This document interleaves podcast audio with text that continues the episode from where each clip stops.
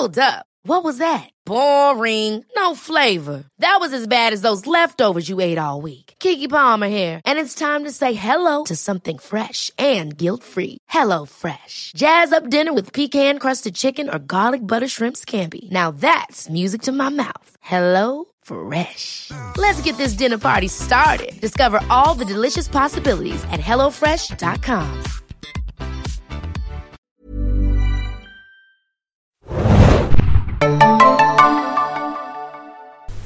Hi, Biane. Hallo, Hanna. Herzlich willkommen, liebe Serienjunkies, zu einer neuen Ausgabe des Serienjunkies Podcast.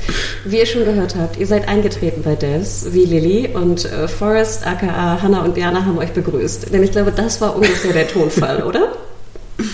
Ja, irgendwie schon. Also so Emotionen sind jetzt nicht äh, übergelaufen. Das war jetzt wirklich ein bisschen beherrscht alles. Vor allem, ich dachte mir so, ich meine, wir haben noch gesehen, klar, ich meine, Katie und Forrest haben jetzt den Morgen irgendwie sehr, sehr ruhig äh, begonnen. Aber ich dachte mir, hi Lilly. Ich dachte wirklich gleich, äh, was, wie viel Valium hast du geschluckt, äh, Forrest? Es ist doch eigentlich spannend, was jetzt gerade passiert. Also selbst auf deinem Level der wenig, äh, wenigen Emotionalität war das jetzt noch mal ein Lowpoint irgendwie, fand ich. Ja, man weiß ja wirklich nicht, vielleicht hat er ja was genommen. Ist ja nicht auszuschließen. Das stimmt natürlich, ja. Aber genau, herzlich willkommen ihr da draußen. Äh, wir sind beim Finale angelangt. Ähm, ich kann es Oh gar nicht glauben. Äh, und ja, also ich kann schon mal vorweg sagen, ich habe die Folge gesehen und dachte am Ende des Schauens, ich habe keinen Plan, was hier gerade ablief. Deswegen hoffe ich, dass du mehr Plan hast, Biane, wie immer. Äh, ja, schauen wir mal. Vorweg danken wir natürlich nochmal den äh, Kollegen von Fox, die diesen Podcast möglich gemacht haben. Und ihr könnt äh, mittwochs um 21 Uhr immer die Folge schauen auf dem Fox-Channel und dann natürlich die aktuellen Folgen auch auf den äh, bekannten Pay-TV-on-Demand-Plattformen abrufen. Vielen Dank an Fox und danke für diese wahnsinnige episodenbegleitende Möglichkeit von einem Podcast zu Devs. So. Ja, danke. Bjane, jetzt musst du noch mal kurz erzählen. Wir haben ja auch ein bisschen Feedback bekommen über die letzte Folge. Wir erinnern uns an die siebte. Das war ja so die, ich weiß nicht genau, kurz vorm Showdown muss man fast sagen. Ich war ja nicht so ganz begeistert. Ich muss aber sagen, nachdem wir dann diskutiert hatten, fand ich sie dann, glaube ich, doch auch besser, als ich sie äh, empfand anfangs. Was haben denn so die User äh, für Feedback gegeben? Ja, also die User waren jetzt, übrigens ist es bei mir genau andersrum. Nachdem wir die Folge besprochen haben, finde ich sie oft schwächer, als ich sie vorher fand. Was, Also wir gleichen uns da irgendwie so ein bisschen, du mich ein bisschen nach unten, ich dich ein bisschen nach oben, also ja. Ähm, genau, die User. Die User waren teilweise auch nicht so begeistert. Wir haben hier einen User, der heißt NYPD 1967 und der hat geschrieben, tja, so unterschiedlich sind wohl Erwartungshaltung und das Ergebnis. Mir ist die Serie zu wenig wissenschaftlich, philosophisch. Ich dachte, da wird die Absurdität der Quantenphysik mehr in den Fokus gestellt. Also da war wohl einer, dem Devs immer noch nicht deep genug war. Ähm, ja, ich, dann... Wo, kurze, aber kurze Frage, wobei ich wirklich sagen würde, was für eine Serie wäre das denn? Also ich finde hier, Devs geht ja TED schon an. Ja, ich wollte gerade sagen. Oder ne? wirklich nur die ganzen acht Folgen, so wie diese Vorlesung, die wir da kurz gesehen haben. Oh Gott, stimmt eigentlich, ne? Ähm, ja, aber da muss ich sagen, also ja, ich kann verstehen, vielleicht wollte er mehr so wirklich in diese Quantenphysik-Diskussion rein. Und da muss man ja ganz ehrlich sagen, da hat ja Devs wirklich eigentlich wenig ja, das war ja wenig dann Teil des Ganzen. Ne? Es ging mehr so um das größere Ganze und weniger um jetzt die, die Absurdität, wie er sagt, von Quantenphysik. Aber ja, ich Genau. glaube, also ich bin ganz froh, dass wir da nicht noch tiefer eingestiegen sind.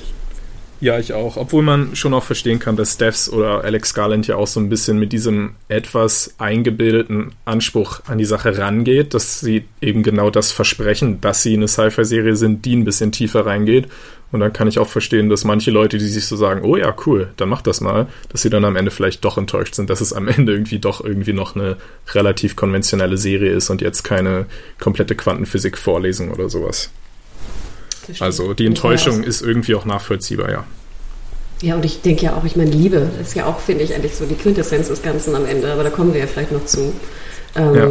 Ja, Dann, interessant. Wir hatten hier noch einen anderen, äh, den Biolek, der auch ziemlich enttäuscht war. Das fand ich auch äh, relativ spannend, weil er da in seiner, in seinem Genuss der Serie so einen zeitlichen Verlauf äh, dem, demonstriert hat, der nach unten ging.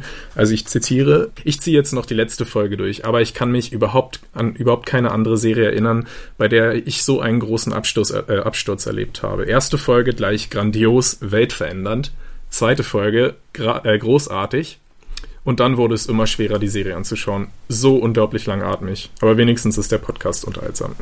Oh. Also er hat gesagt, das ist vielleicht auch wieder so ein bisschen in die gleiche Richtung wie die Nachricht davor, dass Devs einfach so eine Ansage am Anfang gemacht hat, dass die Serie vielleicht auch ein bisschen dazu determiniert war, am Ende zu enttäuschen.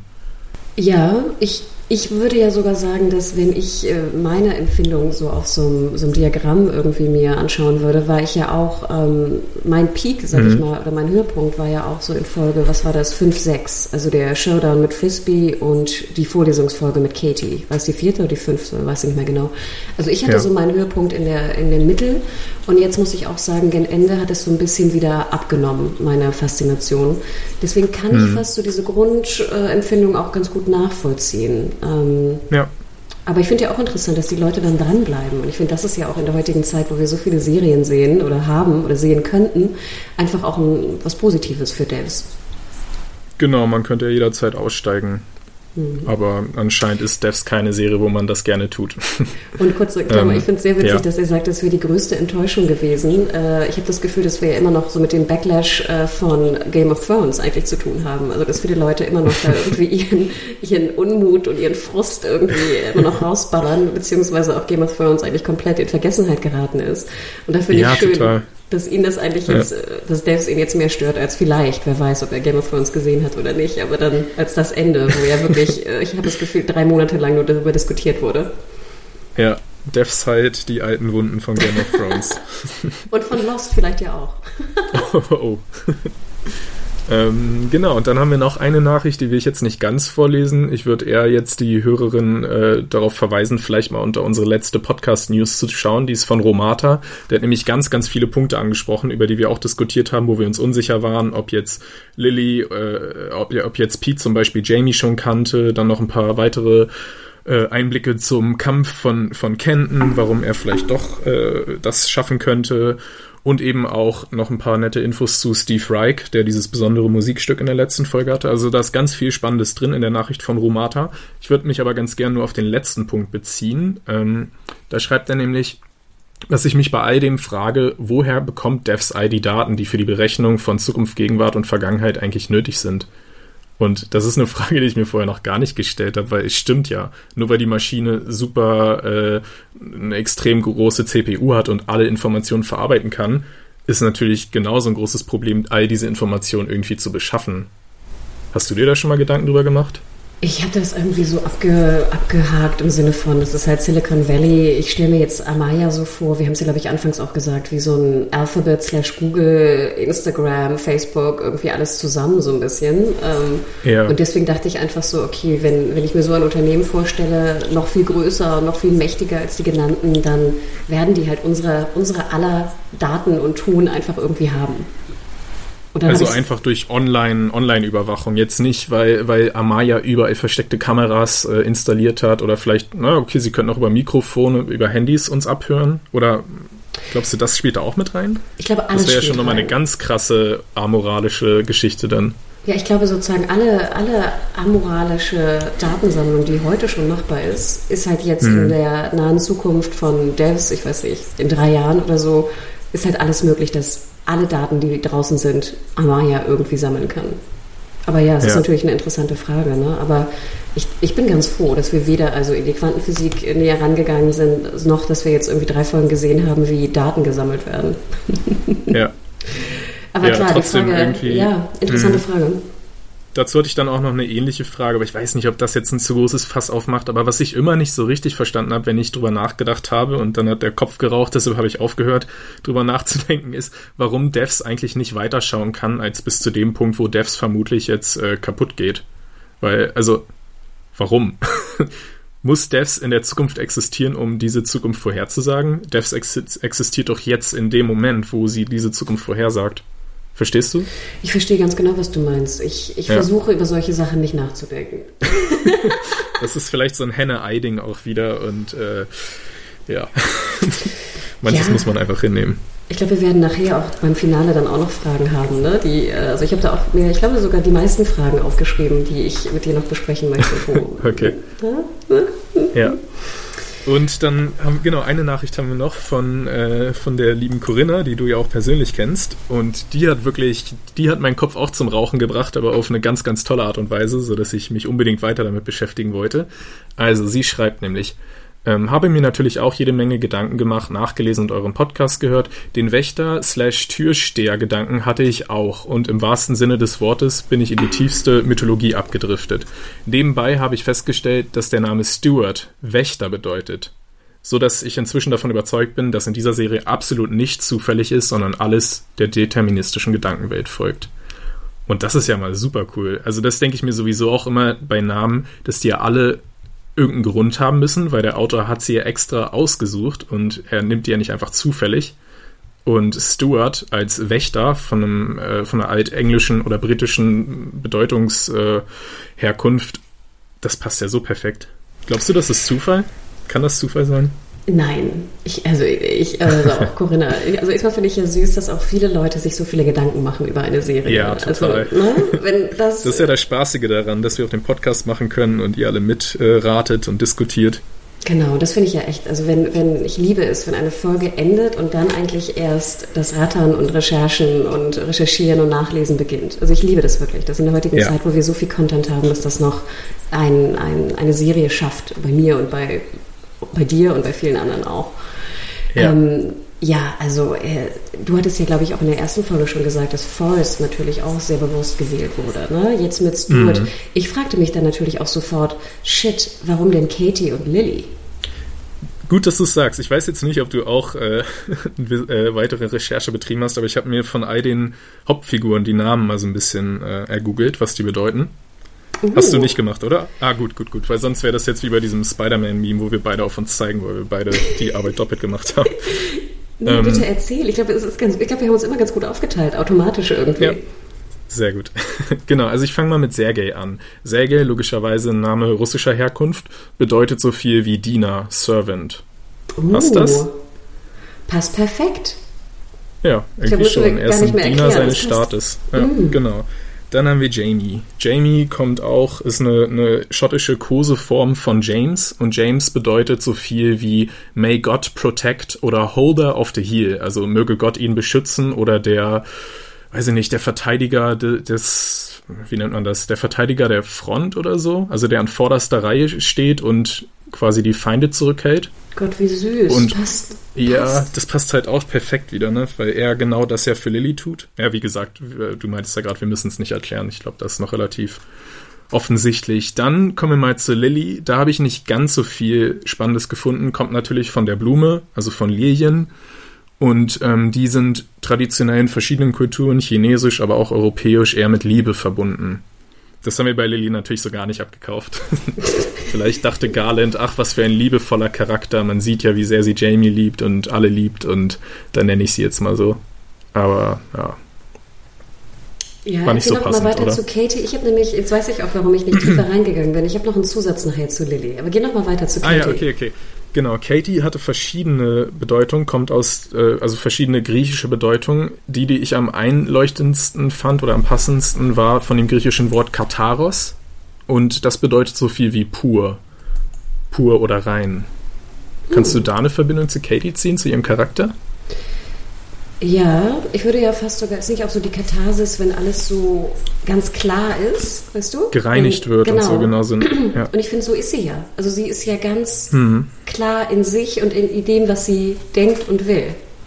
Weißt ja. du, das ist wie so ein, sie ist ja ganz, da ist überhaupt keine Abweichung und keine Hinterfragung in dem, was sie tut. Weißt du, sie ist ganz, ganz, ganz, ganz klar in dem, was sie tut und was sie will und so wird es passieren.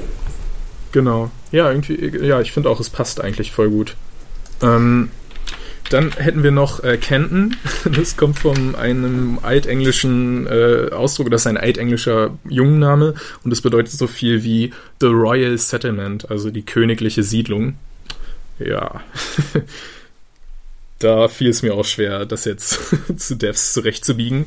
Hm. Hm. Ähm, ich meine, ich meine, ich habe neulich von, von Alex Garland bei YouTube ein Video gesehen, wie er die ganzen Tech-Giganten, diese ganzen Forests oder jetzt eben auch die echten Leute wie Zuckerberg und so mit modernen Monarchien oder Königen vergleicht. Und dann würde es ja wieder passen, weil Kenton ja so ein bisschen der vorderste Vasall, oder nicht Vasall, aber so der vorderste Ritter von, von Forests Königreich ist. Aber das ist vielleicht auch ein bisschen zu, zu viel zurechtgebogen. Mhm, ja. Und, ja. Mhm. Dann haben wir noch Linden, noch ganz kurz. Äh, da habe ich nicht viel gefunden. Also Linden bedeutet einfach so viel wie ein Berg mit Lindenbäumen, also Linden. Ähm, ja, dann dachte ich noch vielleicht eine Verbindung zu dem Präsidenten Lyndon B. Johnson, aber da ist mir auch nichts Kluges eingefallen. Also ich glaube, der Rest führt jetzt zu nichts mehr, aber ein paar der Namen waren dann irgendwie doch wieder relativ passend und also einfach ein super spannender Gedanke, den Corinna da noch reingebracht hat und vielen Dank, hat viel Spaß gemacht, da noch weiter nachzuforschen. Vielleicht habt ihr auch noch irgendwelche Ideen oder Dinge, die ich jetzt übersehen habe. Genau, und ich erinnere mich nämlich, ich war, ähm, ich war gar nicht, war ich bei Reddit oder bei YouTube? Irgendwo habe ich mir nochmal so ein paar Kommentare äh, angeschaut, wo äh, auch mhm. über die Namen interessanter diskutiert wurde. Es wurde weniger um Stuart diskutiert, es wurde diskutiert um Lily und der Bezug zu Lilith.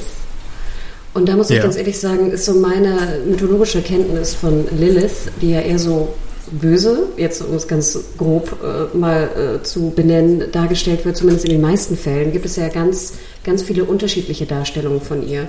Und ich musste, mhm. ich fand es, deswegen bin ich dann nämlich auch weggedriftet von, weil es dann in diesem Chat ging es sehr stark darum, du hattest dann so einen, so einen Bibelkenner, der sehr dagegen diskutierte, dass sozusagen in der Bibel ja nicht von Lilith gesprochen ist und dass es eher was Mythologisches ja. woanders herkommt, bla bla bla bla. Und das war mir dann irgendwann so anstrengend, dass ich dann ausgestiegen bin. sorry. So wie immer bei Reddit. Ja, ne? Das, das ist ein klassischer Reddit-Verlauf. Ne, am Anfang denke ich so, oh, jetzt wird's spannend und dann kommt irgend, irgendwas da rein, wo ich denke, auch anstrengend und dann geht irgendwie die ganze Diskussion darum und dann regt mich das irgendwie auf und ich bin raus. Ja. Aber ich weiß nicht, kennst du dich irgendwie automatisch mit Lilith aus? Nee, nee, gar nicht. Nee, ne, deswegen, also ich kann es jetzt leider auch nicht mehr. Es wäre schön, hätte ich es jetzt doch getan, ne, im Endeffekt. Aber also wenn ihr da nochmal vielleicht nachrecherchieren wollt und uns was schreiben wollt, dann sehr, sehr gern. Aber ähm, ich glaube auch, dass diese Namen natürlich bewusst irgendwie gewählt wurden und dass da also das mit Stuart ist natürlich, äh, ja, wir hätten drauf kommen sollen, gerne. Eigentlich schon, ja. Ja, ich schäme mich sehr.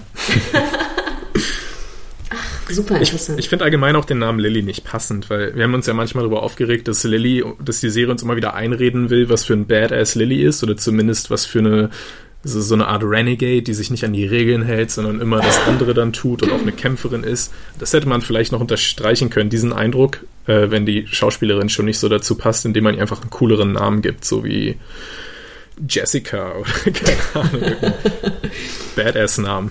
Naja. Ja. Ja, also wie gesagt, ich glaube, am Ende werden wir auch nochmal drauf zu sprechen kommen, äh, auf den Charakter generell, auf Lilly, denn ja. mir geht es ähnlich. Ähm, aber ja, ich würde vorschlagen, wir legen los, oder? Ja. Genau, also wenn ihr noch mal kurz abschließend, wenn ihr uns noch was schreiben wollt, entweder unter den, den Podcast-Artikel natürlich oder an podcast.serienjunkies.de und vielen Dank vorab. Wirklich sehr, sehr spannend. Jo, also wir haben es ja schon gesagt, ne? Ähm, Lilly, es, es, beginnt eigentlich genau dort, wo die letzte Folge geendet hat, ne? Man, ich glaube, man hätte fast es mhm. auch wie so eine Doppelfolge irgendwie zeigen können, finde ich. Ähm, ja. Und ähm, ich glaube auch, die Folge beginnt auch wieder mit ähm, einem Zitat oder einem, einem Gedicht, was Stuart auch wieder zitiert, oder? Ist das die richtige Abfolge?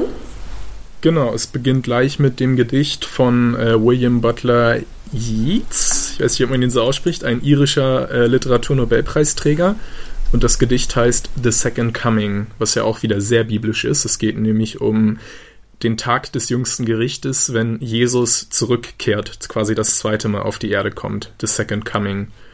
Und das Gedicht, das ist ja fast noch düsterer und noch ja, einfach, einfach unglaublich äh, erschütternd oder weiß ich nicht, so betäubend im Vergleich zu dem Gedicht, was wir letzte Woche gehört haben, wo es nämlich um den Tod ging.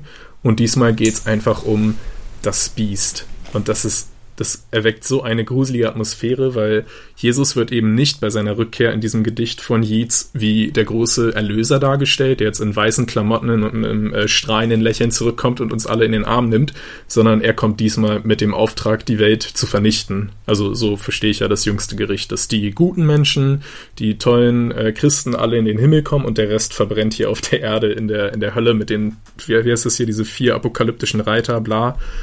Und Jesus wird deshalb auch als Biest bezeichnet. Und genau in dem Moment sehen wir dann auch die Visage von Forrest mit seinem bärtiges, äh, schroffes Gesicht. Und ja, Forrest wurde ja immer wieder schon als Messias angedeutet oder zumindest als jemand, der sich selbst als Messias sieht. Und ich glaube, er ist jetzt hier quasi, ja, natürlich jetzt nicht wirklich, dass Alex Garland das ernst meint, aber in dem Gedicht, dieser, diese Montage soll natürlich implizieren, dass er die Rückkehr Jesus ist, aber eben des bösen Jesus. Wow, interesting, gerne. Also ich habe ich hab das Gedicht äh, heute früh ähm, zweimal gelesen. Es ist relativ kurz, also ich kann jedem auch empfehlen, da mal reinzuschauen. Ja. Ähm, ja, ich fand es echt, also ich glaube, morgens ist nicht meine Zeit der Gedichtsinterpretation, vor allem nicht, wenn es so Depri ist. Also das hat mich echt ganz schön runtergezogen, muss ich ehrlich sagen. Ja. Und es ist so interessant. Ich habe da, ich bin jetzt nicht weiter in die Recherche gegangen, was die eigentliche Bedeutung ist. Also danke für die Zusammenfassung. Komischerweise hatte ich eher das Gefühl, dass es so ein bisschen um Schaffung und Kreation geht. Mhm. Also, weil ich glaube auch, und das ist auch das, was ich kannte aus diesem Gedicht. Erstmal, es wurde vor genau 100 Jahren geschrieben, also 1919 und 1920 ja. veröffentlicht, was ich ja auch schon ein bisschen spooky finde fast. Das auch stimmt. während, während einer Pandemie übrigens, was ich also, da darf man glaube ich gar nicht ah, drüber nachdenken. Ja, ja. Ähm, aber dieses, der eine Satz kam mir sehr bekannt vor und ich glaube, wir haben ihn auch sehr oft gehört in anderen ähm, Filmen oder Büchern oder ähnliches. Und zwar, The Falcon cannot hear the falconer. Komischerweise, ja. ich bin jetzt nicht die große Gedichtskennerin, aber das kannte ich irgendwie. Und für mich ist das immer sofort diese Frage, weißt du, der, wenn der, der Schaff, wenn die Kreation nicht mehr den Kre Kreierenden hört sozusagen. Also so ein bisschen ja. auf, ne, dass die, die Menschen dann Gott nicht mehr hören. Oder ne, mhm. Jesus vielleicht Gott nicht mehr hört. Oder also einfach dieses, wer dass, dass das, was du erschaffst, nicht mehr auf dich hört de facto. Was finde ich hier ja. ja bei Devs auch so ein bisschen passt. Ähm, bei deiner Interpretation gerade eben finde ich auch immer interessant die Frage, Jesus in Anführungsstrichen, der Messias, ist das wirklich Forrest oder ist es eigentlich Lilly? Hm, ja. Ja, besonders jetzt auch in Anbetracht der neuen Episode, dieser letzten Episode, ist das eine sehr gute Frage. Ja. Weil ich hatte immer das, so das Gefühl, dass eigentlich Forrest in Anführungsstrichen der Erschaffer ist aber dann mhm. seine Kreation in Anführungsstrichen, nicht dass Lilly seine Kreation ist, aber dass sie sich ja anders verhält, als er es erwartet. Ja. Und somit eigentlich auch ja dann etwas verändert. Aber hm. puh, jetzt, also ich müsste jetzt wirklich erstmal zwei Stunden, glaube ich, darüber nachdenken, was du gerade sagtest, was das Gedicht bedeutet. Ja, ich finde deine, dein, dein Punkt eigentlich aber auch viel passender noch, dass du dich da mehr auf den ersten Satz bezogen hast. The Falcon cannot hear the Falconer. Ähm, weil hier ist ja, also die Welt geht ja nicht unter. also Forrest ist ja jetzt nicht, Forrest läutet in der Folge jetzt ja nicht das jüngste Gericht ein und verdammt die Menschen zum Tod oder so, deshalb passt das eigentlich nicht so. Aber ich hatte gleich in diesen ersten Sekunden dadurch so einen ganz kalten Schauer über meinen Nacken, weil ich jetzt mm. wirklich dachte, zerstört Devs die Welt? Weil, wie gesagt, wir wissen ja nicht, warum Devs aufhört. Entweder Lilly zerstört Devs oder die Welt endet. Und das hat irgendwie bei mir nochmal diese Ängste geschürt, kurz vor dem Finale. Mhm, Wahnsinn, ne? Ja. Also ich, was ich sehr schön finde, ist, dass das mich jetzt wieder dazu führt, irgendwie mehr Gedichte zu lesen. Das ist eigentlich so hm. mein banales Fazit im Sinne von, vielleicht habe ich nicht ganz verstanden, was, was Garland damit sagen wollte, aber ich habe das Gefühl, ich müsste wieder mehr Gedichte lesen, um schneller auch in solche Interpretationen wieder äh, reinzukommen, wie damals irgendwie in der Schule. ja, stimmt. Das hat echt auch immer Spaß gemacht. Wahnsinn. Zumindest Strebern wie mir. Ja. ähm, ja, aber das war, also das war, muss ich auch sagen, das hat mich wirklich sehr, sehr, sehr fasziniert und auch weiterhin immer diese, diese, äh, die Rolle, die Stuart einnimmt, ne? auch so ein bisschen als der, der, mhm. der uns jetzt auch nochmal erklärt, was da passiert und der halt auch stark eingreift in dem, was passiert. Was ja, finde ich, für genau. die Rolle des Wächters hundertprozentig auch passt. Ja, darauf kommen wir dann gegen Ende wahrscheinlich nochmal. Das wirft auch nochmal so viele Fragen über die Macht von Devs auf. Ähm, ja, die Zeit ist eng. Ich, ich wollte gerade sagen, Ich fand auch hier sehr deutlich, und da war ich sehr dankbar dafür, dass ich das auch nochmal gesagt hatte, denn jetzt, Mhm. finde ich, merkt man auch nochmal, du hast das ja auch, glaube ich, schon erwähnt, jetzt in der Gedichtsinterpretation mit dem, mit dem Beast, dieses Organische von Devs, finde ich, wird jetzt ja auch nochmal so, ne, drei, drei Laut, äh, Lautsprechertöne irgendwie lauter eingestellt. Wenn Lilly in Devs reinkommt, ist ja wirklich jetzt Ja. nicht nur dieses Atmen äh, da, was wir vorher auch schon erwähnt hatten in Folge 7, sondern durch dieses langsame Blinken hast du ja wirklich auch das Gefühl, dass das wie so, so das Innere von so einem Bauch von so einem Tier ist, was Ja. irgendwie ne, immer so, ich sehe immer den, den Bauch von Jurassic Park vor mir, weißt du, der sich bewegt. Ja, ja so, so ein ständiges Dröhnen, so vielleicht auch wie so ein Herzschlag oder so. Auf jeden Fall fühlt sich dieser Ort einfach lebendig an. Und übergroß auch. Dass Genau. er, ja genau, wie die, die beiden sind in einem Bauch von einem, von einem Dino oder von einem Wal. Das passt Genau. eigentlich ganz gut. Ja, Und dann, ähm, ja, äh, schauen sie ja auch zusammen eigentlich an, was passiert. Genau. Und uns soll aber erstmal impliziert werden, als ob das jetzt gerade schon passiert. Was ich irgendwie auch einen ganz, ganz lustigen Twist finde, obwohl es jetzt irgendwie auch ein bisschen zu erwarten war. Dass es nicht sofort, dass die Folge nach 15 Minuten quasi vorbei ist. Ja, Warst du überrascht? Ich, ich, ich glaube, ich bin gar nicht mehr überrascht von Devs. Weißt du, ich, ich, ich ergebe mich dem einfach. ähm, Ja. Ich war dann am Anfang eher so ein bisschen, oh, jetzt sehen wir das Ganze nochmal. Aber dann dachte ich so, nein, Hannah, gedulde dich, weißt du, es wird schon irgendwie anders kommen. Und es kommt ja auch anders. Ähm, ich glaube, wir müssen einmal ganz kurz, oder versuchen mal ganz kurz zu beschreiben, was wir sehen und was wir dann, was dann wirklich passiert. Genau. Ähm, was wir sehen, ist, dass Lilly eben zu Forrest in den, ins, ins Pornokino kommt. Da guckt er sich gerade, okay, äh, jetzt ist das Wort nicht sehr passend. also er guckt sich gerade eben wieder alte Aufnahmen seiner Familie an und äh, ja, er verabschiedet sich gerade quasi vom Leben, weil er weiß, dass er gleich sterben wird in, in 30 Minuten oder so. Und dann tritt sie da ein und er empfängt sie so, weil er schon alles weiß, erklärt ihr ganz genau, was jetzt passieren wird. Und sie findet sich damit scheinbar auch schon ab. Sie sagt ja auch, ja, okay, offensichtlich bin ich eine Kreatur, die nicht selbst entscheidet und selbst diese Worte, die ich gerade spreche, habe ich mir nicht ausgesucht. Und dann versucht Forrest das nochmal zu unterstreichen, dass sie das endlich jetzt eingesehen hat oder erkannt hat, indem er sagt, Life is something we just watch unfold. Also das Leben ist nur etwas, was wir gar nicht aktiv beeinflussen können, sondern wir können es selbst auch nur beobachten wie Zuschauer und alle unsere Handlungen sind irgendwie auch schon vorentschieden und wir können sie nur äh, quasi mit ansehen. Was ich dann auch gleich wieder dachte, das ist jetzt seine nächste faule Ausrede. Also jetzt, wo er langsam merkt, dass äh, Determinismus vielleicht doch nicht wahr ist, redet er sich eben ein, okay, gut, ich hätte in anderen Universen habe ich meine, äh, meine Kinder oder meine Frau und mein Kind nicht umgebracht durch mein Telefondings. Ähm, aber am Ende hatte ich halt trotzdem keine freie Wahl, weil ich kann beim Leben ja auch nur so passiv zuschauen. Also das ist nicht meine Schuld. Ich habe irgendwie wirklich das Gefühl gehabt, das wäre jetzt seine nächste, sein nächster Rückzugsort nach dieser einen Einsicht. Wie kam dir das vor? Ach, ich, ich, ich habe mir da gar nicht solche Gedanken gemacht. Also ich glaube weiterhin, dass diese, diese, ich finde es generell scheiße, wenn Leute sagen, Ja. sich, was wir ihr tun, entschuldigen durch im Sinne von ja, pff, ist ja sowieso so passiert oder sowas. Das kann ich nicht ab. Da bin ich ist so schwach. Nee, nicht so schwach, aber ich finde, es ist so. Ach, es ärgert mich irgendwie, keine Ahnung. Ja. Natürlich gibt es auch Sachen, die wir nicht beeinflussen können. Also ich denke ja auch immer, gerade wenn du irgendwie genetisch irgendwie was hast oder so, weißt du, natürlich Mhm. ne, kann man, ne, da, da gibt es wenig zu tun, was man dagegen tun kann. Aber gerade wenn es wirklich um eigene Entscheidungen geht, wo ich immer denke, man hätte da irgendwie was machen können, finde ich immer, ich finde, es ist immer so ein bisschen so eine faule Ausrede. Genau. Ne? Und gerade bei ihm, ich denke ja auch immer, ganz ehrlich, du Arschloch, wenn deine Frau sagt, sie telefoniert nicht gerne, wenn sie Auto fährt, dann lass es doch einfach. Mm, obwohl ich da jetzt immer noch nicht so weit gehen würde und sagen würde, dass er Schuld daran hat. Also Nee, das konnte er nicht also jetzt, absehen. das finde ich auch ein, genau, das ist jetzt ein relativ, ne, also da würde ich jetzt auch nicht sagen, Mhm. du bist schuld, dass du deine, dass deine Frau gestorben ist. Aber wenn er jetzt versucht, sich einzureden, dass er in den, weißt du, dass er eigentlich nicht Schuld hat, dann, Ja. ach, es regt mich irgendwie auf, keine Ahnung. Ja. Es regt mich irgendwie auf. Er kann ja einsehen, dass er es mitbewirkt hat, aber dass es nicht seine Absicht war. Und dann Genau. ist er auf eine Art auch unschuldig. Ja, und das Ja. kann ich vielleicht auch besser verstehen. Also wie gesagt, er soll sich jetzt ja, eigentlich soll er sich nicht grämen für diesen, diesen Tod. Aber ähm, diese, dann auf dem Spektrum diese extreme Sache im Sinne von, ach, who cares, kann ich eh nichts gegen machen, das, das ärgert mich. Ja. Und Genau, auch diese ja, Geschichte, ich glaube, er sagt dann ja auch zu Lilly, ich habe dir ja auch nichts genommen oder sowas. Ne? Das ist so ein komischer Spruch, den er auch ihr gegenüber Ja. sagt, finde ich. Ja, ja. Ja, und das, das, wie gesagt, also was mich auch daran so wütend macht, was du gerade auch schon beschrieben hast, ist, dass er das alles aus so einer von oben herab Haltung ausmacht.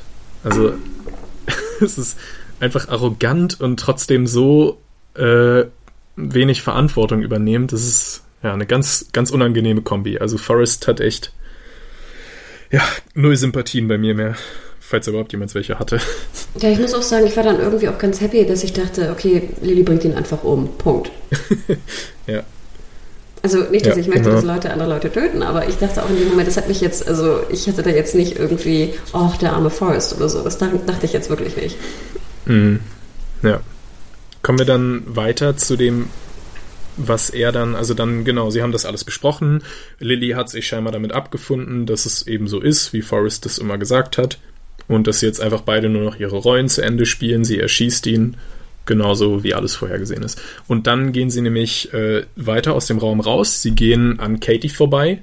Und dann sehen wir auch das, was wir auch schon mal gesehen haben, dass Katie, obwohl sie es auch schon hundertmal gesehen hat, dass äh, Lily jetzt hier Forrest die Waffe an die Brust hält und mit ihm in den Fahrstuhl steigt, dass sie trotzdem hier wieder ihre ganzen Sachen sagt, so, oh ja, ich habe schon hundertmal gesehen und trotzdem kann ich mich jetzt nicht zusammenreißen und so weiter. Ich bin jetzt emotional aufgewühlt, was irgendwie auch nicht so richtig zu ihr passt, finde ich nach wie vor, ähm, dass sie da auf einmal so überdramatisch ist.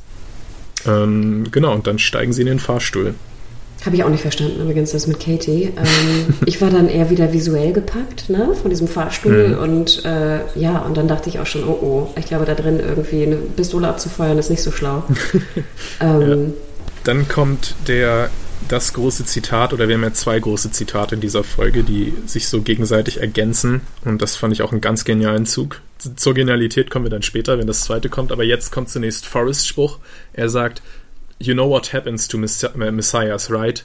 They get resurrected. Um Lily nochmal zu sagen, ja, du wirst mich jetzt erschießen, ich weiß, aber sei da, geh davon aus, dass ich zurückkehren werde, denn ich bin so übermächtig wie Jesus. ich werde wieder auferstehen. Und dann erschießt sie ihn. Direkt, ich glaube sogar ins Gesicht. Das fand ich Mhm. auch total brutal. Das hat auch so, uff, also das sieht man auch nicht gern. Dann, dann lieber in die Brust irgendwie mit, ja, wo es nicht ganz so auffällt. Aber sie schießt ihm direkt ins Gesicht. Äh, die, die Scheibe von dem Fahrstuhl wird auch in Mitleidenschaft gezogen. Das Vakuum äh, zerstört den Fahrstuhl. Die magnetische Schwebeeffekte, äh, die werden aufgehoben. Der Fahrstuhl stürzt ab. Lilly liegt am Boden und erstickt. Und beide sind tot. und dann sehen wir sozusagen ja eigentlich äh, das, was dann wirklich passiert. Also, Genau, das kommt dann direkt danach, was auch total, total gut ist. Ja. Ähm, ja, achso, nee, ich hatte mir gerade noch was aufgeschrieben, aber das hatte ich vorhin schon erwähnt, ja. Genau, dann kommen wir jetzt zu der anderen Version. Willst du die diesmal erzählen? Ich habe das Gefühl, ich erzähle einfach gerade die ganze Folge nach. Vielleicht ist das für die Zuhörer jetzt auch nicht so, äh, so spannend, weil sie haben es ja auch dachte- gesehen. genau, gehen wir doch gleich einfach, springen wir einfach mal da genau dazu, wo es dann, was dann Ja. passiert. Denn ich, ich habe Mhm. jetzt, ich glaube, du hast es vielleicht besser notiert, was genau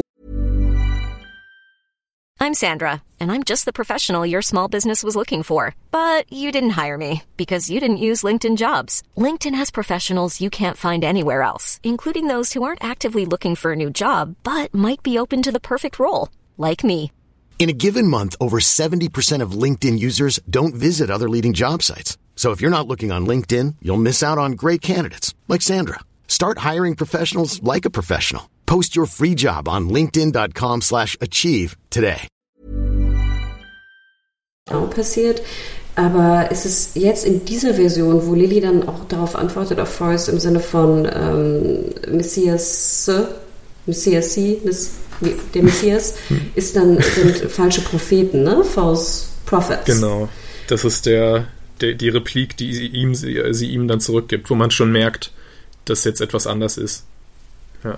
Genau, Obwohl, nee, sie sie hat ja vorher schon die, die, die Pistole weggeworfen. Da, das ist der schockierende Moment. Sorry, genau. Also, wir sehen genau wieder dieselbe Szene. Sie steigen in den Fahrstuhl und dann ist auf einmal der Determinismus gebrochen, weil Lilly, weil sie ja besonders ist und immer das tut, was man nicht erwartet, die Pistole nicht in der Hand behält, sondern im letzten Moment aus dem Fahrstuhl, aus dem Fahrstuhl rauswirft.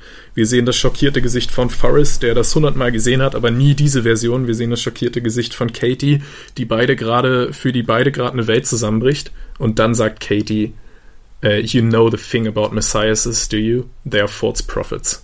Und das ist ihre Antwort. Genau, Gänsehaut. Lilly sagt es, ne? nur kurze äh, Klammer.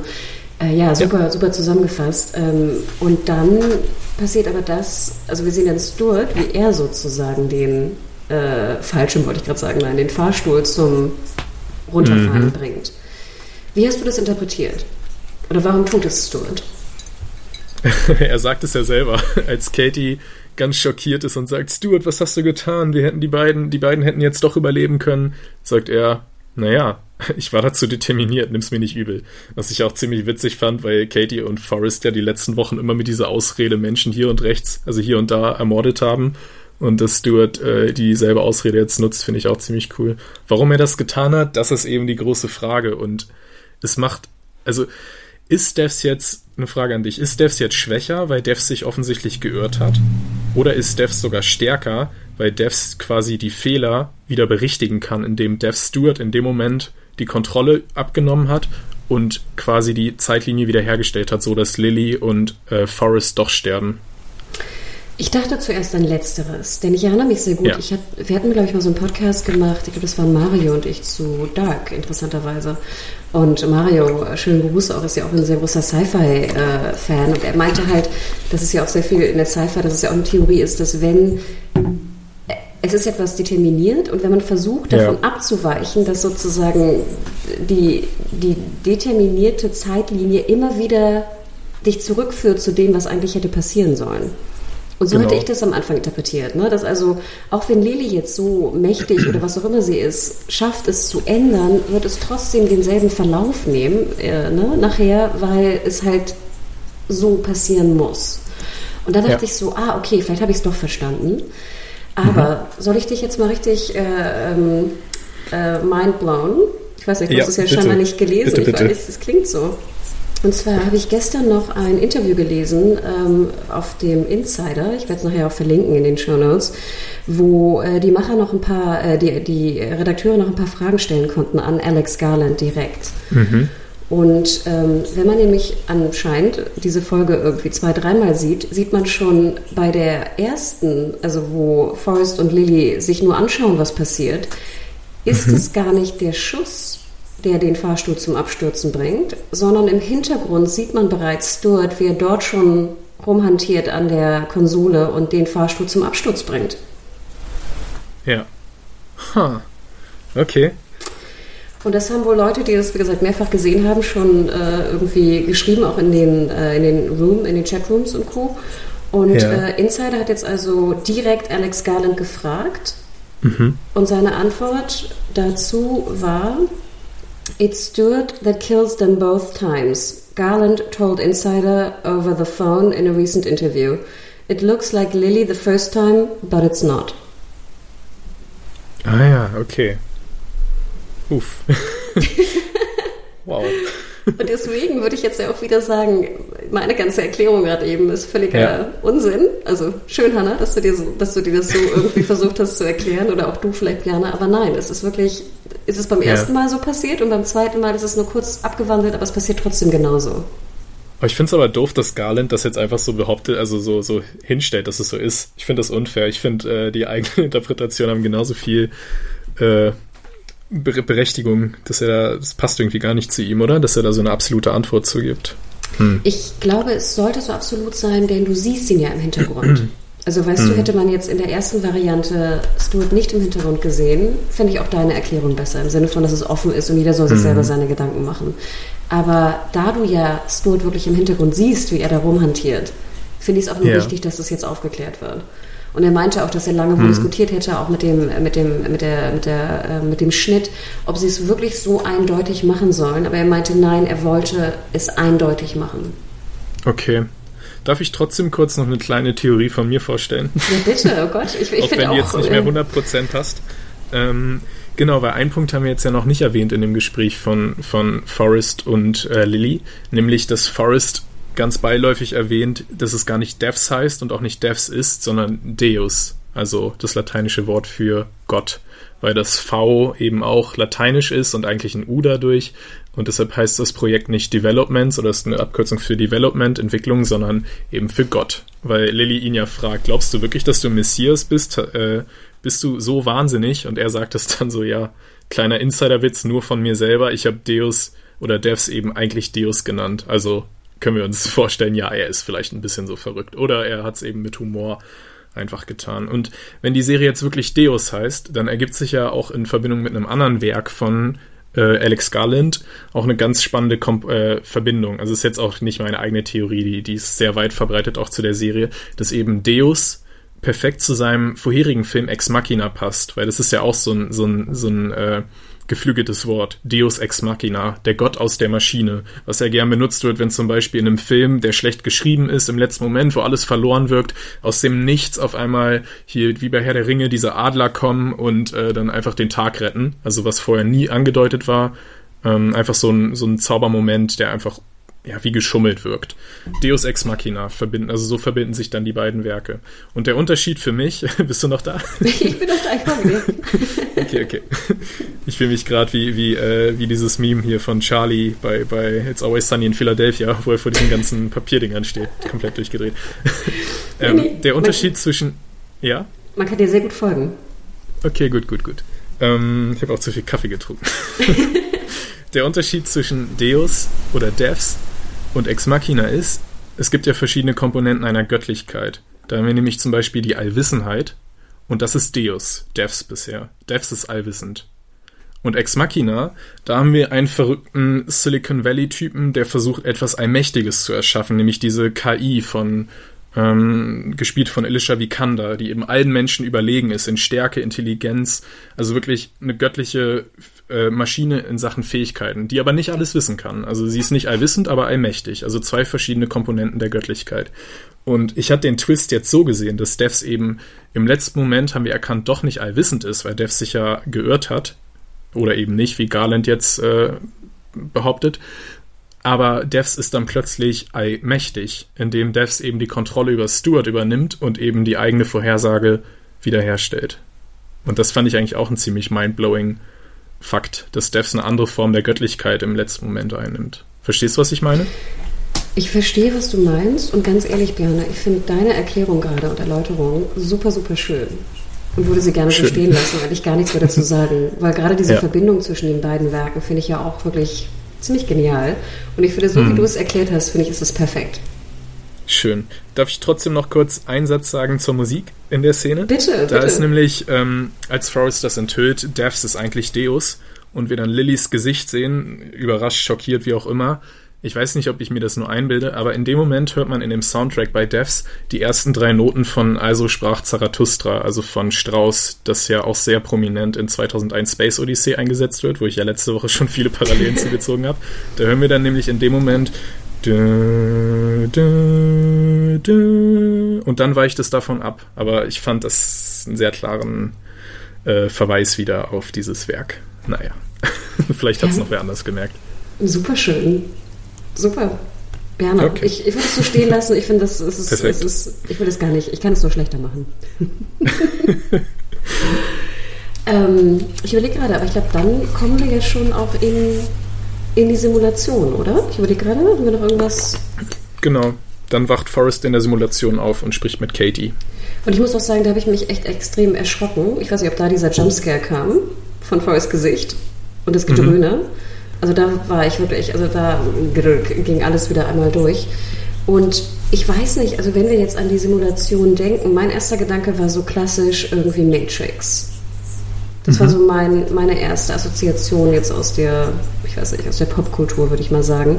Aber was sehen wir eigentlich? Genau, wir sehen also eine, ähm, eine Lilly, die wieder äh, in dem Bus mit Sergei äh, ins Amaya-Werk, wollte ich gerade sagen, ins Amaya-Büro fährt. Mhm. Ähm, aber wir sehen schon, dass da irgendwie so ein bisschen was anderes ist. Also auch in ihrem Blick äh, und auch in ihrer Art, wie sie, wie sie aussieht, finde ich, und reagiert. Ja. Und wir sehen dann aber auch relativ schnell, also das fand ich, das fand ich echt ganz süß. Wir sehen dann auch Linden und Stuart, die beiden, wie sie mhm. so irgendwie miteinander reden und schnacken. Ähm, mhm. und wir sehen dann aber auch relativ schnell, dass das Gebäude von Devs, also der, der, das Quadrat, der Quader, die Box, dass die gar nicht da ist. Und dass dort ja. ein sehr entspannter Forrest äh, mit seiner Frau und seiner nicht gealterten Tochter äh, spielt. Wow. genau, wir sind jetzt quasi wieder im Prinzip zwei, drei Tage bevor die Serie losging an dem Zeitpunkt, aber eben mit einigen wichtigen Veränderungen, dass Forrests Familie noch lebt und dass Devs nie gebaut wurde. Ja. Wie, wie erklärst du dir jetzt das komplette Ende? Also wir wissen natürlich, dass äh, Lily und Forrest sind eingeweiht, also die wissen, was passiert Mhm. ist. Ja. Sie sind aber trotzdem, wenn ich das jetzt richtig verstanden habe, bitte äh, korrigiere mich. Ich habe es jetzt so verstanden, dass das wirklich echt ist. Also es soll eine echt, es ist eine echte Welt. Wir nennen es jetzt die Simulation, weil das sozusagen einfacher ist in der, glaube ich, der Beschreibung von dem, von den, der Unterscheidung dieser beiden, beiden Welten. Aber es soll ja ganz deutlich gemacht werden, dass es, dass es ein, dass es echt ist. Also dass alle Gefühle Ja. echt sind, dass alle Personen, die darin vorkommen, echt diese Personen sind. Es sind sie. Und es ist Genau. nicht jetzt wie bei Matrix, wie ich immer denke, dass wir eigentlich, weißt du, so eine Art äh, echte Welt haben und dann die Simulation. Ne? Und es ist immer so, äh, die eine Welt ist echt und die andere Welt ist nicht echt. Hier ist es wirklich ganz, ganz klar, es sind beides echte Welten. Ja. Ja, das, so hatte ich es auch verstanden. Und wir wissen ja auch, Devs ist von der äh, CPU-Leistung in der Lage, ganze Universen zu berechnen. Und deshalb ist es wahrscheinlich auch wirklich so, dass nicht nur Forrest und Lily diese künstliche Welt so erleben, als ob sie für sie echt wäre, sondern auch alle anderen Menschen in dieser Welt. Das heißt, da gibt es auch irgendwelche Menschen in Japan auf der anderen Seite vom, vom, vom, vom, äh, ja, auf der anderen Seite des Pazifischen Ozeans oder weiß, in Indien, was weiß ich, die auch ganz eigene Träume haben, die nichts mit Lily oder Forrest zu tun haben, eigene Leben und das wird alles von Devs mit simuliert. Also die leben wirklich in einer ganz eigenen selbstständigen Welt, die jetzt nicht nur so Fassade ist, wo jetzt, wenn sie irgendwie mal hinter irgendeine Wand schauen, dass dann alles nur so fake ist, damit denen das eben vorgegaukelt wird, sondern wirklich eine eigenständige Welt. Und beim Matrix fand ich jetzt auch noch spannend, dein Einwurf. Glaubst du, dass die Körper von den beiden deshalb irgendwo jetzt in Devs noch liegen und an irgendeinen Computer angeschlossen sind? Oder sind die Körper also beerdigt in der Katie-Welt, ähm, wo Katie eben Devs so umprogrammiert hat und es wurden quasi nur ihre, weiß ich nicht, ihre Seele ist jetzt das falsche Wort für sowas, aber das, also meinst du, ihre Körper spielen auch eine Rolle für diese Simulation? Ach, wild. Daran- Ich dachte, die wurden sozusagen in Anführungsstrichen gescannt und ja. dann sind ihre Körper ganz normal, also weiß nicht, beerdigt oder was auch immer. Mhm. Chaos. Also ich dachte, einmal scannen reicht für, oder einmal hochladen oder was auch immer, einmal messen da auf diesem komischen Tisch reicht für das, was jetzt da ist. Ja, wahrscheinlich. Ähm, und da ist ja dann auch wieder das alte Ding, das kennen wir auch vom, vom, äh, von, dem, von der Schwierigkeit beim, beim Teleportieren, also jetzt als Theorie. Wenn man jemanden teleportieren will, ist es ja eigentlich auch so technologisch, dass äh, man eigentlich nur eine Kopie von dieser Person macht. Man scannt jede einzelne Körperzelle und dann druckt man sie an einem neuen Ort aus und zerstört das Original an dem vorherigen Ort. Also es ist eigentlich eher eine Art Klon, nur eben ein Klon an einem anderen Ort. Und da fragt man sich ja dann immer, ob überhaupt jetzt diese, diese Person, die diese Gedanken hat, die diese, die quasi in diesem Körper gesteckt hat, deshalb sage ich jetzt wieder das Wort Seele, auch wenn es ein bisschen wischiwaschi ist, ob das dann überhaupt dieselbe ist oder ob quasi Klon, äh, ob, ob Teleportieren eigentlich auch nur bewirkt, dass man in dem Moment stirbt und ein neuer, der genau wie du ist, quasi ein Klon, dann anfängt zu leben. Also ich, für mich ist irgendwie auch nicht gesagt, dass jetzt wirklich exakt der Forest und exakt die Lilly ähm, diese Welten, die für sie jetzt simuliert werden oder diese Welt wirklich selber auch erfahren. Nur weil sie ja alles wissen, heißt es ja nicht, dass sie genau dieselben Personen sind. Weißt du, was ich meine? Ich weiß, was du meinst. Ja. Ich hatte das Gefühl, Oder ob das dass- überhaupt eine Rolle spielt. Ich wollte gerade sagen, ich habe das Gefühl, es spielt keine Rolle. Wir sollen einfach akzeptieren, es ist, es sind dieselben. Ja. Und nur sie haben, die anderen sind zwar auch dieselben, mit anderen Verläufen teilweise, sie haben aber nicht das Wissen, was jetzt in der, also in der Serienwelt in Anführungsstrichen passiert ist. Ja. Und ich glaube, mehr Gedanken kann ich mir dazu nicht machen. Ja. Denn wir sehen ja dann auch, äh, dass Lilly sozusagen dann äh, ja, weggeht, in Anführungsstrichen, und äh, zu einem leicht verdutterten oder ver- verdutzten Jamie geht und ihn umarmt. Was sind, na, okay, warte, ich, ich sag dir kurz, was ich mir dazu aufgeschrieben habe, bevor du deine Gedanken dazu äußerst. Ich habe geschrieben, Jamie, Ende, oh mein Gott, ich liebe ihn, sag nichts Schlechtes darüber, Hannah. Also, was Ja. denkst du darüber? Also, ich sag erstmal, ich fand sehr, sehr niedlich, dass, ich weiß nicht, ob es dir aufgefallen ist, es ist mir sofort aufgefallen, dass er genau die Sachen trägt, die äh, Lilly trug, nachdem sie äh, da gerettet wurde aus der Klinik.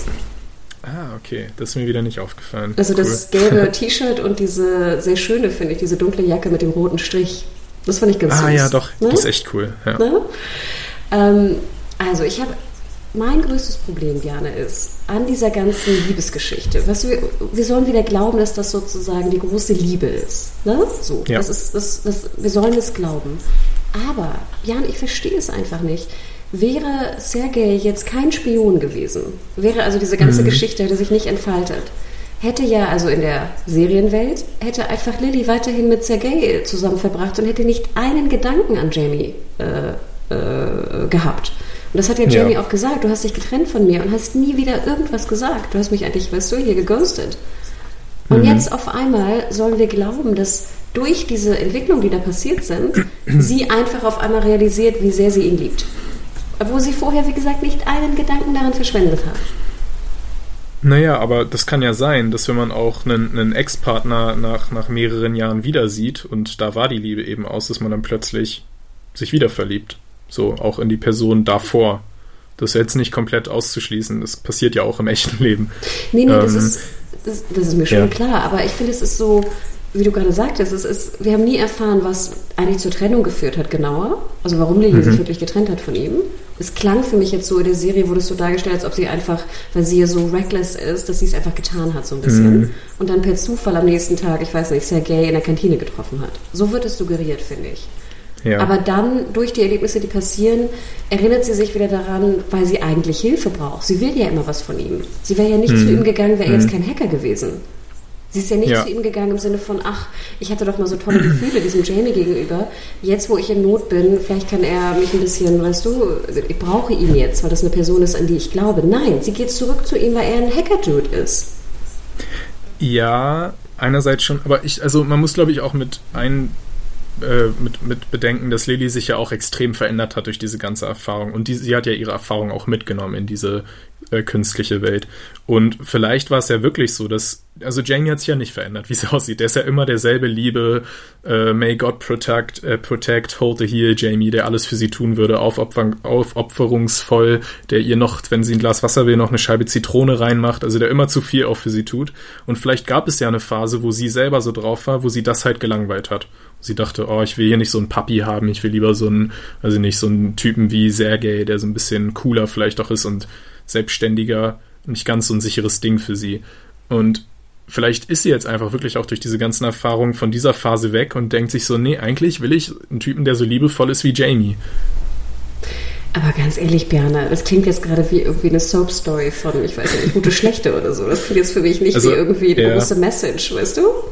Aus dem Grund finde ich es ja eigentlich auch ganz gut, wenn ich so drüber nachdenke, dass wir nicht erfahren haben, warum sie sich getrennt haben. Weil ich glaube, jeder Grund wür würde total banal wirken, wenn es jetzt irgendwie daran lag, dass sie eine Katze wollte und er nicht oder so. Das würde ja gar nicht in die Story reinpassen. Da ist vielleicht auch ganz gut, wenn man uns nicht alles mitteilt. Also wirklich, ich fand das Ende so toll. Ich, ich habe ich hab beim ersten Mal auch ein bisschen geweint und ich fand ach, ja, ich, ich habe es irgendwie anscheinend dann doch am Ende alles ge gekauft, diese ganze Liebesstory. Aber vielleicht liegt es auch nur daran, dass ich Jamie so toll finde. Ja, und, Und- das, kann ja. ich, das kann ich auch wirklich gut verstehen. Und ich finde auch süß, dass man so einen Charakter wie Jamie, den ich finde, ich, man viel zu selten sieht eigentlich in Serien. Dass er jetzt nicht so der Held oder Hau drauf oder irgendwas Mhm. Ja. ist oder lustige Dude oder irgendwas, sondern eigentlich wirklich so ein normalo Game-Nerd. Weißt du, das ist ja Mhm. eigentlich äh, Jamie. Dass er eigentlich jetzt auch so ein bisschen so der, der Held nicht, aber sozusagen das, das große Gut irgendwie auch ist, ne? Was Lilly dann auch will in ihrem Leben. Finde ich wirklich Ja. auch schön. Aber irgendwie, ich, ich glaube ganz ehrlich, ich glaube, du hast es ja schon geahnt, weil du dir das notiert hast, dass mein weiterhin bestehendes Problem mit der Charakterzeichnung von Lilly, ich dachte ja auch die ganze Zeit so, armer Jamie. Also weißt du, Jamie, ich will eigentlich fast gar nicht, dass Jamie mit Lilly zusammen ist. Finde, ja, also wenn sie ihm jetzt nicht wieder das Herz bricht, will ich schon. ich hoffe, dass sie diesmal es besser weiß. Man sieht ja auch, dass er kurz hadert. Das finde ich auch deshalb die perfekte letzte Einstellung für diese Serie, wie sie ihn, sich direkt um seinen Hals wirft. Er immer noch ganz perplex ist, weil er seit Jahren nichts von seiner Traumfrau gehört hat. Und dann ist seine Hand noch so ein bisschen von ihrer Schulter weg. Und dann schließt er die Augen und drückt die Hand auf sie drauf, um zu zeigen, dass er sie jetzt wieder angenommen hat. Also er hat ja, Ja. kurz gezögert. Und du hast ja auch recht. Ich meine, sie hat sich ja scheinbar schon verändert, denn sonst würde sie ja, sie will ja momentan keinen Hack von ihm oder so. Also sie will ja wirklich ihn. Ne? Ich glaube, sie hat auch Ja. realisiert, sie möchte ihn. Ne? Sie möchte Jamie. Aber trotzdem finde ich das so, also ich denke ja immer, Jamie könnte auch eine bessere haben. Also weißt du, was ich meine? Ich glaube, meine, mhm. meine Vorstellung von einer, von einer Lilly ist, ist weiterhin auch durch die Entwicklung der letzten Folgen, also durch die Entwicklung der Serie einfach nicht besonders positiv. Und deswegen mhm. habe ich sowieso so ein leicht, ich habe so einen faden Beigeschmack beim Ende. Also du würdest ja wahrscheinlich ganz klar sagen, es ist ein Happy End, oder? Ja. Weil wir haben ja noch so eine Szene, die haben wir noch gar nicht besprochen. Wir sehen jetzt ja, dass Katie irgendwie wahrscheinlich ihr Leben lang, also in der Serienwelt, im Pornokino sitzen muss und da irgendwie die Geschehnisse beobachtet. Ähm, ja. Finde ich schon einmal sehr schade. Also es wirkt so, als ob sie weiterhin so die Beobachterin des Ganzen sein wird und irgendwie darauf achten wird, dass irgendwie ne, da genug mhm. Geld und Ressourcen benutzt mhm. werden, damit diese Welt aufrechterhalten werden kann. Aber was ich sehr unheimlich fand, war, hinter ihr steht ja dann die Senatorin. Ja. Genau. Und da denke ich natürlich sofort wieder auch an dieses Gespräch damals von der Senatorin. Die hat natürlich auch eine eigene Agenda. Und ich meine, die Agenda wird ja irgendwas mit Politik, mit Militär, mit Regierung, mit Einsatz dieser Technik zu tun haben. Und ich dachte mir so, oh shit, die wird doch garantiert das irgendwie nutzen wollen für irgendwas. Hm. Ja, also das hatte ich auch so gar nicht verstanden. Katie will sie ja überzeugen, genau, dass, dass sie ihr hilft, Devs am Laufen zu halten. Aber was interessiert es die Senatorin, ob Forrest und Lily jetzt da irgendwie ihr, ihr schönes äh, San Junipero Afterlife haben. So, das hat ja für Amerika gar keine Auswirkungen. Das sind ja nur zwei einzelne Menschen. Also was, also genau, und Devs hat ja so eine Macht, die sie stattdessen auch für, für ganz andere Dinge einsetzen könnte. Also da habe ich wirklich nicht verstanden, ob Katie wirklich erwartet, dass die Senatorin jetzt so berührt ist von dieser persönlichen Story, dass sie Devs jetzt am Leben hält. Also das kann ich mir auch nicht vorstellen. Ja, und ich denke ja auch durch die, die ganze Serie, die ganzen acht Folgen, man hat ja wirklich sehr stark gemerkt, was für eine Kritik auch Garland übt gegenüber Silicon Valley. Ja. Und ich dachte mir auch, dass das jetzt nochmal so dass die finale Kritik ist, im Sinne von, ähm, auch wenn es in Anführungsstrichen ein Happy End geben kann, da mhm. immer eine Agenda drin ist, die, die nicht pro Happy End ist, sondern immer um, ich weiß nicht, Macht, Umsatz, Klicks, whatever, ja. wie man es äh, beschreibt. Ja. Deswegen, also dann, dann war ich aber wieder so ein bisschen, ich fand es ganz interessant, das Ende so zu interpretieren. Also es hat mir besser gefallen, als mhm. jetzt nur das Happy End zwischen Jamie und Lily. Vielleicht bin ich da auch zu negativ eingestellt oder so. Aber ich fand, dass diese kleine Spitze am Ende hat mich dann auch wieder ähm, wohlwollend aufs Ende schauen lassen. Hm. Ja, und ich glaube tatsächlich auch, was, also wir haben jetzt erstmal so hingenommen, dass Lily und, und Forrest jetzt ihr perfektes Leben für immer haben werden. Aber ich kann mir schon vorstellen, dass die Senatorin da rausgeht und sich denkt, ja, okay, das Ding schalten wir jetzt morgen ab. Und dann ist die Simulation für die beiden halt auch vorbei. Dann ist, hat Lady jetzt vielleicht noch ein paar nette Tage mit Jamie, wo sie sich endlich mal aussprechen können und wieder lieben können. Forrest hat, darf noch ein bisschen Frisbee spielen mit seiner Tochter und dann ist einfach der Strom weg, weil Katie die Senatorin nicht überzeugen konnte, weil sie keine guten Argumente dafür hatte. Dann wird Devs am Ende doch für Krieg und keine Ahnung was eingesetzt. Mhm. Na gut, aber du kannst ja auch immer sagen, wenn du jetzt wieder äh, viele Weltentheoretiker bist, dass es halt in einer anderen Welt sind sie glücklich, weißt du? In einer anderen Zeitlinie. ja. Und vielleicht sollte es so sein, weißt du? Hier, also mhm. Stuart. Vielleicht sollte es einfach so sein. Ja. Hast du das Gefühl, dass Forrest was gelernt hat? Aus allem? Ich, ich fand schon. Dass er geläutert wurde, ja. Ja, hm. ich finde, als wenn wir Forrest sehen, da spielend mit der mit äh, Frau und Kind, ähm, finde ich, sieht er auch sehr viel entspannter aus. Also er hat ja seine Haare, glaube ich, auch hm. so in so einem kleinen Man-Bun oder was auch immer zusammengehakt, äh, zusammengetan. Und ich finde, er wirkt relativ im Reinen mit, mit sich und allem. Denn man muss ja auch ganz ehrlich sagen, ich meine, er hat ja auch irgendwie das bekommen, was er wollte. Ja, stimmt. Und, und er, die, ja. Und die große er akzeptiert ja am Ende auch die Everett, die Everett äh, genau. Endlich. Das, da fragt Kate ihn ja nochmal explizit und er sagt, ja, I missed him, ich vermisse sie einfach so sehr, ist es mir jetzt egal, ich springe über meinen mein Stolz, wie auch immer. Ich will nur meine Familie haben. Hm. Und deswegen, also ich dachte mir auch im Endeffekt, Forrest hat absolut bekommen, was er wollte. Ähm, und ja, also ich, ich weiß nicht, ich habe da auch gar nicht mehr, auch jetzt diese Hinterfragung, wer jetzt der Messias ist oder der Prophet oder wer Jesus ist und Gott. Ich, mhm. ich glaube, das hat er sich dann nachher auch nicht mehr gestellt. Vielleicht ist es ja auch das, das Fazit. Wenn du dann das hast, was du ja. willst, dann denkst du darüber halt auch nicht mehr nach. Who cares? Obwohl wir da noch, da noch dieses ziemlich erschreckende Zitat auch noch haben, was Katie dann bei dem, bei dem ersten Gespräch mit Forrest in der, im Leben nach dem Tod hält, wo sie sagt, Lily committed the original sin, disobedience. Also Lily hat die, die schlimmste oder die Ursünde begangen, nämlich äh, nicht auf das, auf den Befehl Gottes zu hören, quasi wie Eva vom Baum der Erkenntnis genascht zu haben. Und da dachte ich mir auch so, ich habe ich hab wirklich gehofft, dass Katie und Forrest das ironisch meinen ähm, weil wenn die das wirklich glauben, dann haben die richtig einen Schuss weg. Also weil das würde ja wirklich implizieren, dass Forrest Gott ist und Lily äh, als Mensch sich seinem Willen widersetzt hat, indem sie eben nicht sein Determinismus-Spiel so zu Ende gespielt hat, wie er das erwartet hatte. Jetzt würde vor allem ja auch suggerieren, dass die reale Welt, also die Serienwelt, irgendwie der Garten Eden ist, was er ja de facto nicht ist, wie wir gesehen haben. Hm. Obwohl, oder? es sieht schon sehr so aus, oder? Also da vor allem Forrest und seine Familie auf der Wiese auch so richtig einfach auch sehr unrealistisch idyllisch, wie Forrest mit, mit, mit, mit Lily da redet und im Hintergrund seine Frau in so einem reinen weißen Kleid und seine Tochter mit wehendem Haar und auch das, was Menschen normalerweise nicht machen würden, dass sie sie die ganze Zeit so hochhebt und im Kreis dreht und beide lachen. Ein sehr unnatürliches äh, Verhalten. Das fand ja. ich irgendwie ein bisschen lächerlich. Und vielleicht habe ich dich auch gerade falsch verstanden. Das Zitat galt doch eigentlich, die Disobedience galt doch sozusagen für die reale Welt, dass Lilly sich in der Welt, dass sie ungehorsam war und somit dann genau. rausgeflogen ist. Oder? Ja, aber ja, genau. Und dann, ah, das ist aber auch interessant, weil. Weißt du? Oh. Ja, das ist genau der gegenteilige genau. Verlauf. Eva wurde aus dem Paradies rausgeworfen und Lilly wird ins Paradies reingeworfen genau. für ihre. Ah, das ist clever. Ja. Aber wir sehen ja, und ja sie ist ja wirklich auch noch die gleiche Lilly, also zumindest was ihre Persönlichkeit angeht, ist sie auch die Lilly, die das getan hat. Sie wurde ja nicht rebootet auf die paar Tage, bevor Devs losging.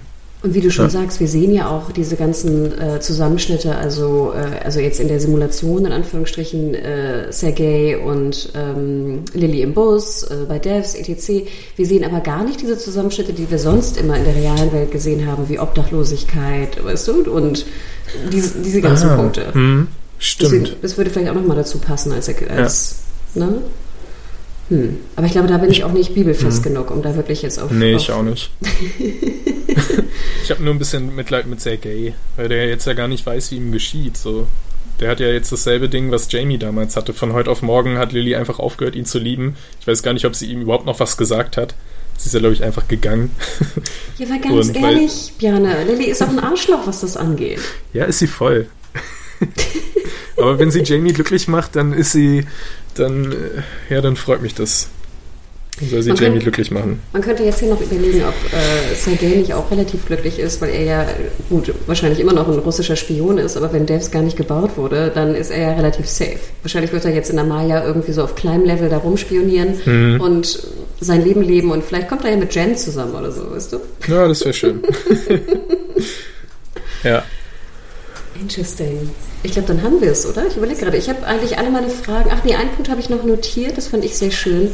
Wir sehen dann ja auch am äh, Ende wieder die Anfangsmelodie mit Gabarek. Mhm. Hm. Und das fand ich ja wahnsinnig schön, wieder so dieses, dieses typische Motiv, was er ja immer wieder verwendet hat. Äh, am Anfang ja. einer Folge ein Musikstück und genau. am Ende einer Folge und jetzt hat er es wieder benutzt. Am Anfang einer Staffel oder einer Serie ein Musikstück und am Ende einer Serie dasselbe Musikstück. Also das fand ich ja wirklich, ach, ja. das hat mich irgendwie gefreut und sehr glücklich ja. gemacht, dass wir dieses Ende auch gefunden haben musikalisch. Ja, das war wirklich stilistisch, äh, stilistisch äh, sehr schick, dass er das gemacht hat. Ja. Wollen wir noch cool. über die Post-Credit-Scene reden? Uh, ja, bitte, erzähl mal kurz. Mit Aquaman? Mm. Nein, es gab natürlich keine. Ich wollte gerade nur ein paar Hörer ein bisschen äh, Angst einjagen, den Hörerinnen. Okay, was hat es funktioniert? gab keinen Post-Credit-Scene. Bei dir auch? Du hast gleich mitgespielt. Als ob es eine gäbe. Aber ich finde, das, das hätte uns echt noch gefehlt, Aquaman, ja. Schade, dass da eigentlich nicht nochmal Bezug drauf genommen wurde. Also irgendwie ja, nicht auf Aquaman, aber auch sozusagen Aquarius insgesamt. Das hätte ich irgendwie doch ganz cool gefunden. Mhm. Hm. Ja, das stimmt. Vielleicht haben wir irgendwas übersehen. Das stimmt. Deshalb also weitere Zuschriften, auch wenn der Podcast jetzt endet, äh, werden uns natürlich weiterhin sehr freuen. Genau, oder schreibt uns einfach direkt über Social Media, Björne. Wo können die Leute mhm. dir was schicken? Man findet mich bei Twitter unter @bojackbockman. Und dich? Genau, mich findet man auch bei Twitter und Instagram unter @mediahore, m e d a w h o r e. Schickt gerne allen Kram äh, rüber. Wir danken auch nochmal für die Möglichkeit, diesen Podcast überhaupt äh, machen zu können, den Freunden von Fox, Ihr könnt immer mittwochs äh, um 21 Uhr die Folge schauen, beziehungsweise habt sie natürlich geschaut linear oder dann, wie gesagt, auf den jeweiligen äh, PTV-on-Demand-Plattformen auf Abruf. Danke an Fox Channel. Jo, und dann auch ein kleiner Plug vielleicht ähm, in der nächsten, nee, einen Tag vor der Veröffentlichung dieses Podcasts sind auch Adam und ich äh, nochmal in The Walking Dead gegangen, denn das Finale natürlich äh, der zehnten Staffel hoffentlich, ich, ich hoffe, ich gesagt, ist dann ja auch endlich ausgestrahlt worden, weil wegen äh, Corona wurde es natürlich verschoben oder ist es, hat es verschoben werden müssen und wurde jetzt also ausgestrahlt. Da könnt ihr auch noch mal reinschauen, äh, reinhören und wir werden auch demnächst wieder ein paar mehr Podcasts rausbringen. Ähm, ich hoffe ja noch so ein bisschen auf einen Boys Staffelfinal Podcast. Da arbeiten wir auch gerade dran. Aber es kommen ja auch wieder wahnsinnig viele Sachen. Ich glaube Mandalorian, ne, zweite Staffel steht ja auch schon mhm. äh, in den Startlöchern für Oktober. Ich denke auch, Björn, ich weiß ja nicht, wie es bei dir aussieht, aber ich denke auch so I Know This Much Is True oder I May Destroy You wären ja vielleicht auch ein paar Serien, die du gerne besprechen möchtest. Ja, total. Ja? Gerne. Und ansonsten, glaube ich, war es das. Ihr Lieben, macht's gut. Macht's gut. Tschüss.